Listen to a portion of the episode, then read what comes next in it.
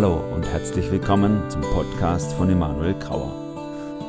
Ich wünsche mir sehr, dass in den nächsten Minuten Jesus dir durch die Bibel begegnet, denn hier geht's um Jesus.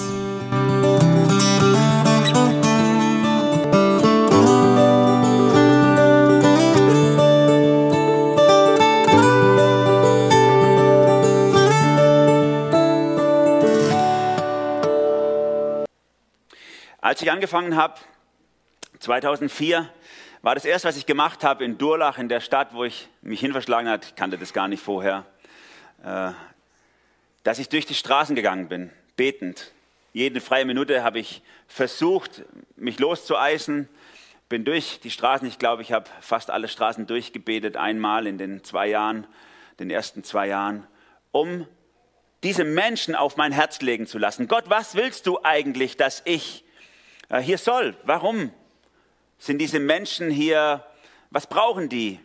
Warum hast du mich hineingestellt? Warum hast du unsere Gemeinde dort platziert? Was sollen sie? Und da gibt es dann die unterschiedlichsten Orte zu entdecken. Die Viertel, wo die eher prekären wohnen, die Viertel, wo die Reichen hoch abgesichert mit Kameras wohnen. Und ich habe darum gebetet, Herr, öffne mir das Herz für diese Leute, dass von deinem Evangelium ihr Leben her verändert wird. Und über die Jahre hinweg ist dann ein Vers aus dem Alten Testament mir so wichtig geworden, dass ich ihn immer wieder durchkau und durchdenke für unseren eigenen Auftrag als Gemeinde, wo wir sind an dem Ort. Und das ist das Wort aus Jeremia 29, Vers 7. Und du kannst es mal, genau, ich habe mal euer Städtchen hier rausgesucht. Kennt ihr, ne? Ihr liebt es. Christen lieben ihre Stadt, so habe ich es mal genannt. Jeremia 29, Vers 7, diesen Vers, sucht der Stadt Bestes, dahin ich euch habe wegführen lassen und betet für sie zum Herrn, denn wenn ihr es wohl geht, so geht es auch euch wohl. Es hat mich getroffen, dieser Vers, nicht nur, weil ich als Schwabe in Baden gelandet bin mit all den Anfeindungen, die man im KSC-Umfeld dann aushalten muss und ich meinen Kindern immer wieder sagen musste, pst, pst, seid leise, wenn die dann wieder geschimpft haben über die Schwaben und dann meine Kinder zu mir sagen, Papa, mir sind doch die Schwaben. Und dann habe ich gesagt, sag's nicht so laut, ist gefährlich. Hier. Also nicht nur wegen dieser Situation weggeführt worden zu sein ins Partnerland, sondern einfach nur weil es die Situation von uns als Gemeinde trifft. Wir leben in einer Diaspora-Situation. Ne? Dieses Wort ist ja ursprünglich in den israelitischen Kontext hineingesprochen worden. Sie sind da gelandet, wo sie eigentlich nicht sein wollten. Sie sind in Babylon gelandet und sie gehören doch nach Jerusalem. Dort ist doch das Heiligtum. Und Gut, sie haben es jetzt kurz verloren, aber sie warten darauf, endlich zurückzugehen und sie wollen sich nicht so arg investieren, ähm, weil die eigentliche Heimat ist doch wo ganz anders. Ja? Kennen wir das auch bei uns? Nicht so arg investieren, die eigentliche Heimat ist doch woanders. Da zieht uns doch unsere Sehnsucht hin. Und Gott muss hineinkommen in diese Diaspora-Situation und ihnen sagen, klar ist eure Heimat woanders, aber nun habe ich euch hier reinstellen lassen und ihr habt einen Auftrag hier. Sucht der Stadt Bestes, dahin ich euch habe wegführen lassen, betet für sie zum Herrn, denn wenn ihr es wohl geht, so geht es auch euch wohl.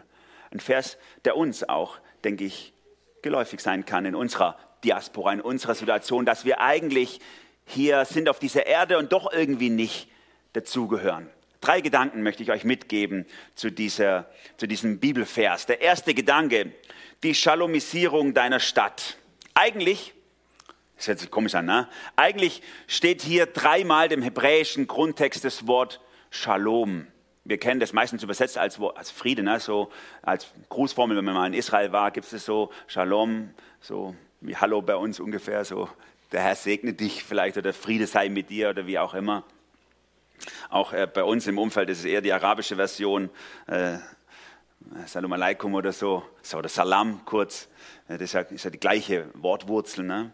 Also der Friede und und trotzdem kommt es in diesem Bibelvers, in dieser Übersetzung äh, nicht vor, mit gutem Grunde, weil dieses Wort Friede eigentlich viel mehr umfasst als einfach nur Friede. Shalom meint viel mehr. Eigentlich steht dort, wenn wir es vom Hebräischen übersetzen würden, setzt euch für den Frieden der Stadt ein, äh, in die ich euch als Verwandte geschickt habe.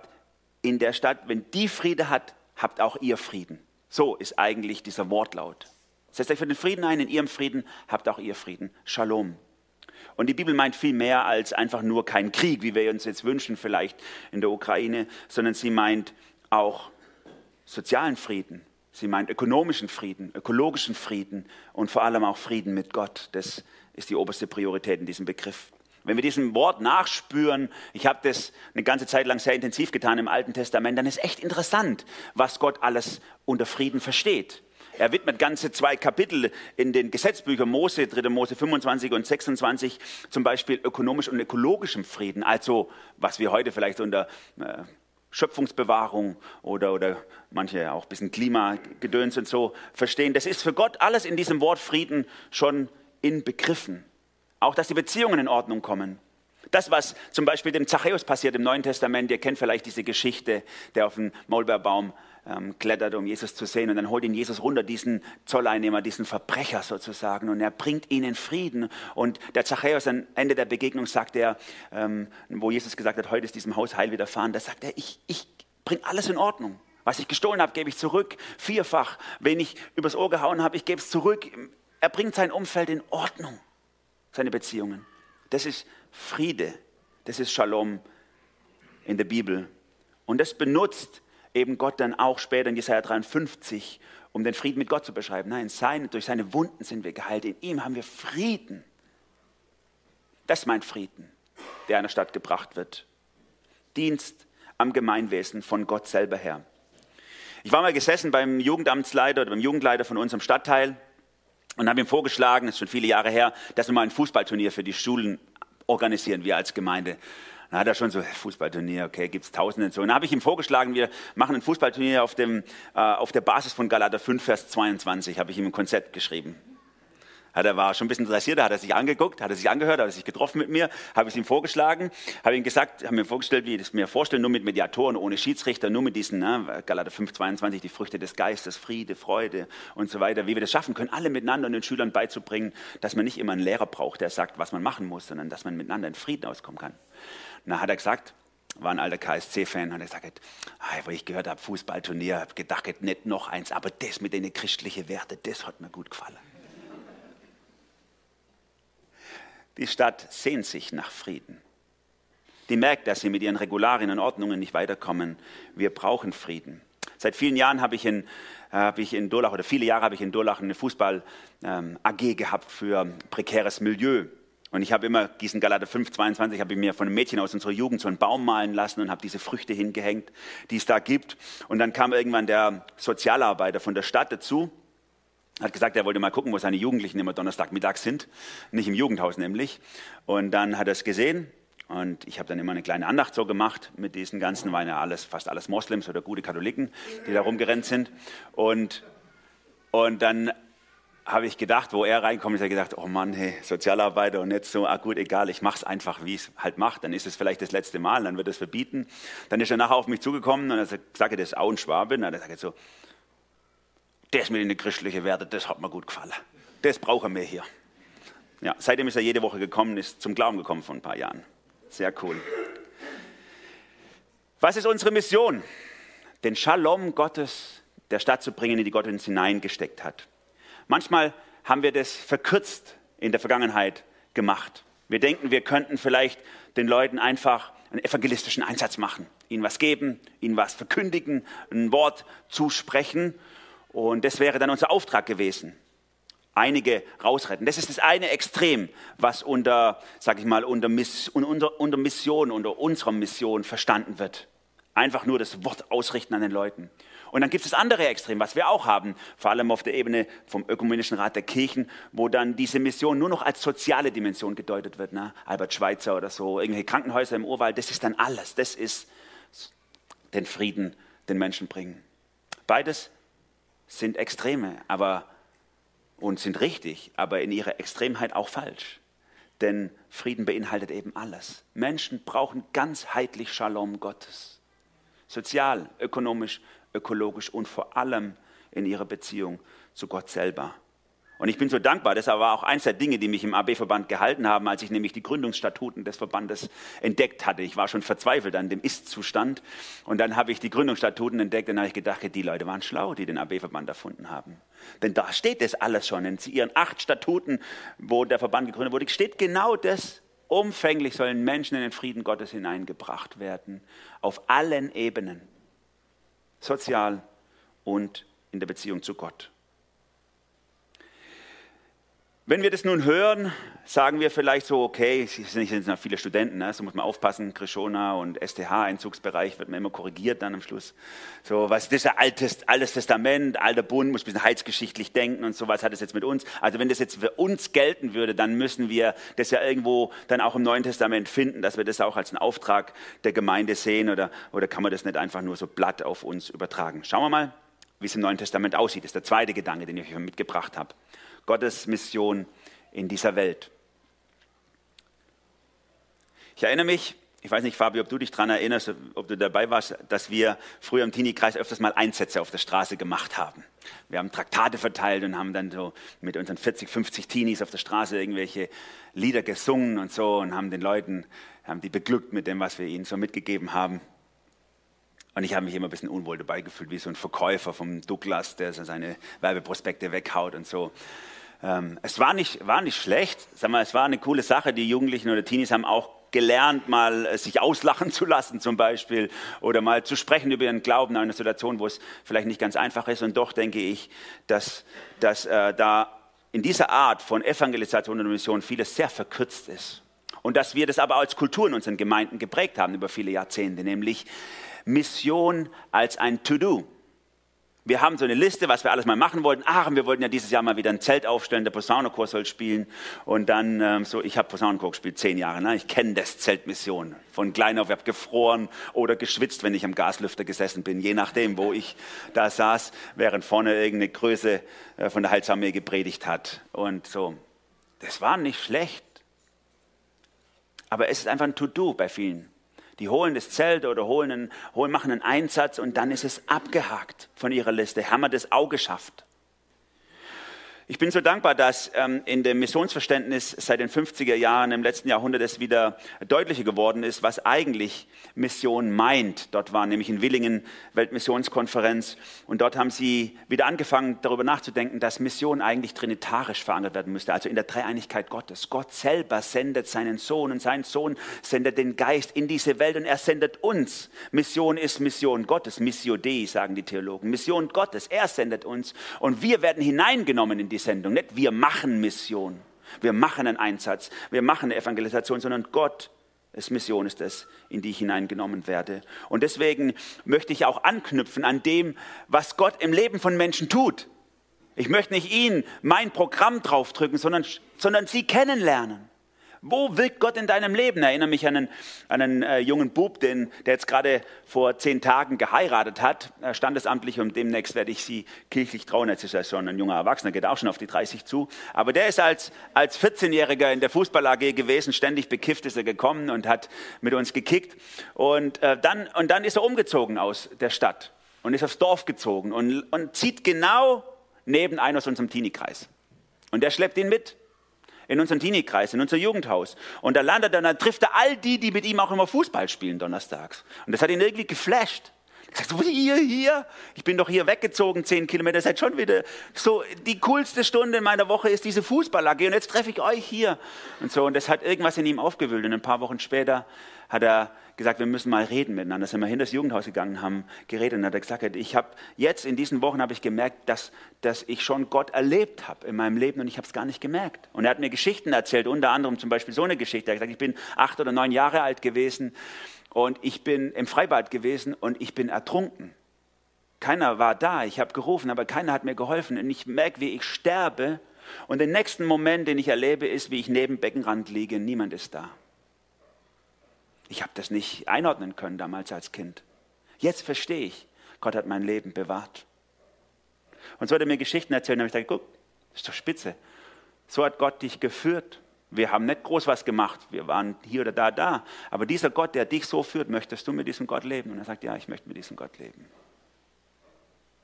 Wir beobachten, das ist Mission Gottes. Wir beobachten, was Gott im Leben von Leuten tut. Nicht wir diktieren den Leuten ihre Agenda, wie sie zu gehen haben. Denn so macht es Gott selber. Das nennt die Bibel dieses Prinzip, dass Gott inkarniert in diese Welt. Also ins Fleisch hineinkommt auf Deutsch. Johannes 1,14. Er, das Wort, wurde ein Mensch von Fleisch und Blut, lebte unter uns. Wir sahen seine Herrlichkeit, eine Herrlichkeit voller Gnade und Wahrheit, wie nur er als der einzige Sohn sie besitzt, er, der vom Vater kommt. Gott wird Mensch. Er wird einer von uns. Und, und bringt die Mission in sich selber auf diese Erde. Diesen Frieden Gottes, den dann die Hirten hören vor Bethlehem auf dem Feld durch die Engel, ne? Ehre sei Gott in der Höhe, Frieden auf Erden bei den Menschen seines Wohlgefallens. Sie sollen diesen Frieden Gottes durch das Kommen Jesu hören, den Shalom Gottes. Und dann, und dann das Johannesevangelium ist so wunderbar, sage ich mal, poetisch aufgebaut. Ich bin zum Glauben gekommen durch das Johannesevangelium, durchgelesen, von vorne bis hinten. Und am Schluss bin ich zum Glauben gekommen. Und, und da finde ich das so schön, wie das nachgezeichnet wird. Auf dem Höhepunkt des Johannesevangeliums, in Kapitel 12, beschreibt Jesus den Modus operandi, also die Art und Weise, wie er diese Mission Gottes erfüllen soll. Er sagt, und er nimmt ein schönes Beispiel aus der Agrarkultur, ne? und ich komme ja aus der Landwirtschaft, deswegen spricht mich das vielleicht auch an. Er sagt, das Weizenkorn ist nicht in erster Linie dazu da, zum Brotbacken ich habe gestern Abend Brot gebacken, damit ich heute Morgen frisches Brot habe. Das mache ich gern. Ne? Aber das ist nicht die Bestimmung vom Weizenkorn, sondern das Weizenkorn hat die Bestimmung, Frucht zu bringen. Und deswegen muss es wieder in die Erde rein. Johannes 12, 23. Die Zeit ist gekommen, wo der Menschensohn in seiner Herrlichkeit offenbart wird. Ich sage euch, wenn das Weizenkorn nicht in die Erde fällt und stirbt, bleibt es ein einzelnes Korn. Wenn es aber stirbt, bringt es viel Frucht. Wem sein eigenes Leben über alles geht, der verliert es. Wer aber in dieser Welt sein Leben loslässt, der wird es für das ewige Leben in Sicherheit bringen. Wenn jemand mir dienen will, muss er mir nachfolgen. Da, wo ich bin, wird auch mein Diener sein. Wer mir dient, den wird der Vater ehren. Und das war ein Schock erstmal für die Jünger. Dass Jesus sagt, mein Job, die Mission Gottes, die ich erfülle auf dieser Erde, ist nämlich zu sterben an dieser Welt. Ich gebe mich voll rein in diese Welt. Ich verkündige der Welt das Evangelium. Ich heile Menschen. Ich helfe Menschen umfänglich, ganzheitlich und am Schluss wird es keiner toll finden. Alle blöd und ich werde sterben daran. Das ist Mission. Und er sagt, wer zu mir gehören will, der muss das als Teil der Mission akzeptieren.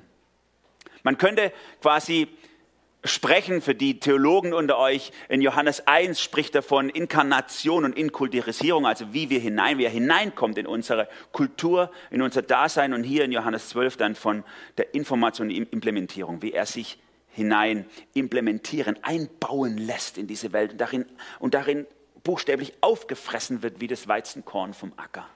Nur so gibt es Frucht. Und das beschreibt die erste Christenheit ja auch mit dem Wort das wir so gerne be benutzen, wenn wir sagen, wir geben was weiter vom Glauben, sagen wir, wir haben Zeugnis gegeben. Oder? Kennt ihr das? Wir haben Zeugnis gegeben. Ihr kennt das Wort. Ihr wisst vielleicht auch, wo das herkommt, aus dem Griechischen, ne? Martyreo. Daher kommt das Wort Märtyrer. Ein Märtyrer ist nicht einer, der ein Traktat verteilt, sondern der ein Traktat verteilt und der Kopf abgeschlagen wird dafür. Märtyrer ist ganzheitlich. Zeugnis um, umfasst Wort und Tat, unser ganzes Leben, Bereitschaft, wie Jesus sich inkarnieren und implementieren zu lassen, hineinzubegeben und aufgefressen zu werden von dieser Welt, weil er diese Menschen so sehr liebt, weil diese Menschen nach diesem Frieden lechzen aus Jeremia 29. Und damit kommen wir nämlich zum dritten Gedanken von heute Morgen. Unser unattraktiver Auftrag, denn das macht eigentlich gar keinen Spaß. Als nämlich die, als nämlich das äh, Johannesevangelium sein Ende erreicht, die Inclusio, die Klammerbemerkung in Johannes Kapitel 20, den ersten Johannesschluss, da, da kommt Jesus als der Auferstandene mitten unter die Jünger hinein und spricht zu ihnen, spricht sie an mit dem Shalom. Friede sei mit euch. Halleluja. Das hören wir so gern. Ne? Friede sei mit euch. Der Herr segne euch. Geht nach Hause und fühlt euch wohl. Genießt den Tag. Schöner Sonntag miteinander. Nein. Friede sei mit euch, wie mich der Vater sandte, so sende ich euch. Shit das wollten wir eigentlich nicht hören. Wir hatten gedacht, jetzt war es das. Du hast dich geopfert, dein Blut hat bezahlt für unsere Schuld. Wunderbar, wir sind frei und können machen, was wir Bock haben. Nein? Wie mich der Vater sandte, so sende ich euch, Johannes 20, 21. Und damit sagt er, sein Modus operandi ist auch unserer. So wie er sich hineinbegeben hat, so auch wir. So wie Gott an dieser Welt kaputt gegangen ist, so auch wir. Wir gehen inkarnativ in diese Welt hinein, lassen uns hineingeben. Und das heißt, wir verändern auch unsere Art der Mission. Wie viele Gemeinden funktionieren noch wie das Alte Testament, ne? zentripetales Missionsmodell. Wir hier, unser Heiligtum, unsere Halle, hier kommt alle hier rein. Es ist so schön bei uns. Bühne ist ein bisschen kleiner, aber der Rest ist so super bei uns. Da könnt ihr euch wohlfühlen. So war es im Alten Testament. Alle mussten zum Heiligtum kommen, um Gott zu finden. Und nun ändert ja im Neuen Testament Jesus genau diesen Fokus. Er, er geht hin zu einem zentrifugalen Missionsmodell. Er sagt, ich sende euch, geht hin in alle Welt, macht zu Jungen alle Völker. Raus mit euch! Keine Kommstruktur, Gehstruktur, weg! Nicht hier, bester Lobpreis, Entschuldigung, Lobpreis super, ich liebe das. Bester Lobpreis und so und alle sollen hier kommen. Nein, der gehört zu den Leuten. Dort muss es hin. Wie ist es? Während im Alten Testament der Tempel, der Tempel, der Gegenwart Gottes in Jerusalem stand und die Menschen hinkommen mussten, attraktionales Modell, dort haben sie wunderschöne Gottesdienste, kennen wir das ja in dem, in dem Psalmen, wie ich liebe deine schönen Gottesdienste und so, wie das immer wieder besungen wird. So sagt Paulus im Korintherbrief dann später, ihr seid ein Tempel des Heiligen Geistes. Sagt er, raus mit euch, jeder von euch ist ein attraktives Modell draußen. Ihr seid ein Tempel, nicht hier ist der Tempel, du bist der Tempel raus mit dir in die Stadt. Das ist das, was, was unser Auftrag ist. Und deswegen bringt Paulus ja Epheser 6 zum Beispiel in der geistlichen Waffenrüstung dieses selten richtig betrachtete kleine äh, Gegenstand, ne? an den Beinen gestiefelt einzutreten für das Evangelium des Shaloms. Das sollen wir bereit sein, einzutreten. Überall, wo wir sind, da, wo du hinkommst, kommt der Friede Gottes hin, nämlich mit dir Mission ist Beschreibung eines Tuns. Aber wenn wir wirklich Gottes Mission verstehen, dann leben wir Mission, dann lieben wir Mission, dann lieben wir diese Stadt, dann liebt ihr Steinen oder dein Dorf, von dem du kommst. Du liebst diese Menschen bis zur Selbstaufgabe. Christen lieben ihre Stadt, weil Gott es tut. Sie sind für die Menschen da, weil Gott es tut. Ihr als AB in Steinen Ihr seid der verlängerte Arm Gottes in dieser Stadt. Ihr stützt dieses Gemeinwesen. Und ihr tut das. Und deswegen habe ich nicht nur den AB-Logo hier drauf geklatscht, sondern auch das Logo von Steinen. Ich habe mich gewundert, dass, also was für ein interessantes Logo bei Steinen, einfach Steine in sein Wappen zu nehmen. Äh, das habe ich das erste Mal kapiert, auf jeden Fall. Zeigt einen gewissen Konservatismus, aber es ist ja super. Ähm, und äh, ihr liebt diese Stadt, ihr liebt diese Menschen, ihr seid für diese Stadt auch eine Stütze.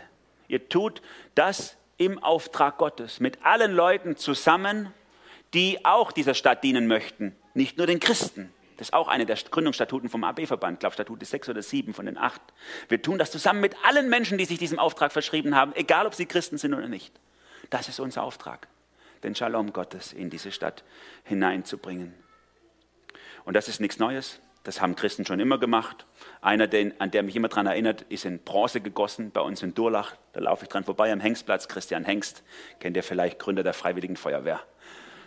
Wie ist das Logo oder das Motto der Freiwilligen Feuerwehr? Wie? Wie? Ah. Gott zur Ehre, dem Nächsten zur Wehr. Das ist das Motto der Freiwilligen Feuerwehr. Hat ein Durlacher gegründet, war ein Christ, ein Pietist war das, der das gegründet hat. Ne? Und so könnte man durchgehen. Ich habe mal einen Vortrag gehalten, äh, kann man nachgucken bei YouTube, was alles von Christen gegründet wurde. Das ganze Kindergarten, Schulwesen, Rotes Kreuz, ganze sozialen Gemeinwesen, haben alles Christen gegründet. Alles. Aus diesem Wollen heraus, dem Wesen, dem Gemeinwesen zu dienen. Es gibt fast keine soziale Errungenschaft, die nicht von Christen gegründet wurde. Und das möchte Gott, dass wir sind, Shalomisierer unserer Umwelt. Komm zum Schluss. Ich habe neulich äh, wieder dran denken müssen, dass ich als Kind oft bei meinen Nachbarn Kartoffeln zopfeln musste. Kennt ihr das? Das ist ein schwäbischer Ausdruck wahrscheinlich. Kartoffelzopfler. Also das ist, wenn die haben ein Kartoffellager gehabt und wenn die Kartoffeln gemacht haben, dann mussten sie immer aus dem Keller den Sack mit Kartoffeln holen und da waren so viele Triebe rausgewachsen, dass man erstmal, und das mussten immer die Kinder machen und der hat halt immer seine ganzen Kumpels geholt, die, dass sie mithelfen. Und dann bin ich da gesessen, habe immer die Kartoffeltriebe abgebrochen, damit die ihre Kartoffeln essen können. Und das ist für mich so ein Bild geworden, wie wir manchmal als Gemeinde funktionieren, ne? weil wie entstehen diese Triebe, gell? Wie sind Gemeinden manchmal? Wir nehmen die Kartoffeln von dem bösen Acker raus der Welt wir stecken sie in einen schönen Sack. Wir machen super Lobpreismusik an, warme Gebäude, einen schönen Kaffee nach dem Gottesdienst und dann stellen wir sie in eine Ecke, damit sie ja keine Berührung mehr haben mit dem Acker und dann fangen die an, sich so sehr zu lieben, dass die sich umarmen. Und dann kriegst du die nicht mehr auseinander. Nur ihrer Bestimmung kommen sie damit nicht nach. Es sind super Haufen Kartoffeln, der irgendwann verfault. Und deswegen bin ich so dankbar, dass ihr hier ganz anders seid, nicht als Subkultur innerhalb von Steinen unterwegs, sondern als Intrakultur, die dieses, diesen Ort verändern möchte im Wesen des Evangeliums, den Shalom Gottes hineinzubringen und das auf eine verletzliche, nicht hochmütige Art und Weise, sondern eine verletzliche Art und Weise, so wie es Jesus selber getan hat, wie er in Weihnachten als ein Baby kommt, um den Shalom Gottes zu repräsentieren und wie er dann als Erwachsener stirbt für diese Welt, um den Shalom Gottes dieser Welt zu bringen. Das ist ein Risiko. Und wenn du dich hinein begeben möchtest in diesen Auftrag, dann ist das ein Risiko und ihr tut es. Nicht nur Timo und Fabi, ihr mit euren Familien, sondern jeder von euch als deine Tem Tempel Gottes. Das ist ein Auftrag, den man nicht mit halben Sachen erledigen kann, ganz oder gar nicht. Deswegen noch einmal diesen Vers zum Schluss, Jeremia 29, Vers 7, sucht der Stadt Bestes dahin, ich euch habe wegführen lassen. Betet für sie zum Herrn, denn wenn ihr es wohl geht, so geht es auch euch wohl. Amen.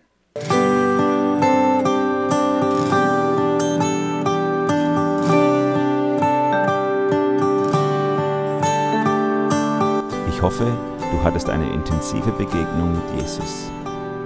Falls du noch weitere Fragen hast, kannst du dich gerne an mich wenden unter e-mail at emanuel-grauer.de. Bleib behütet.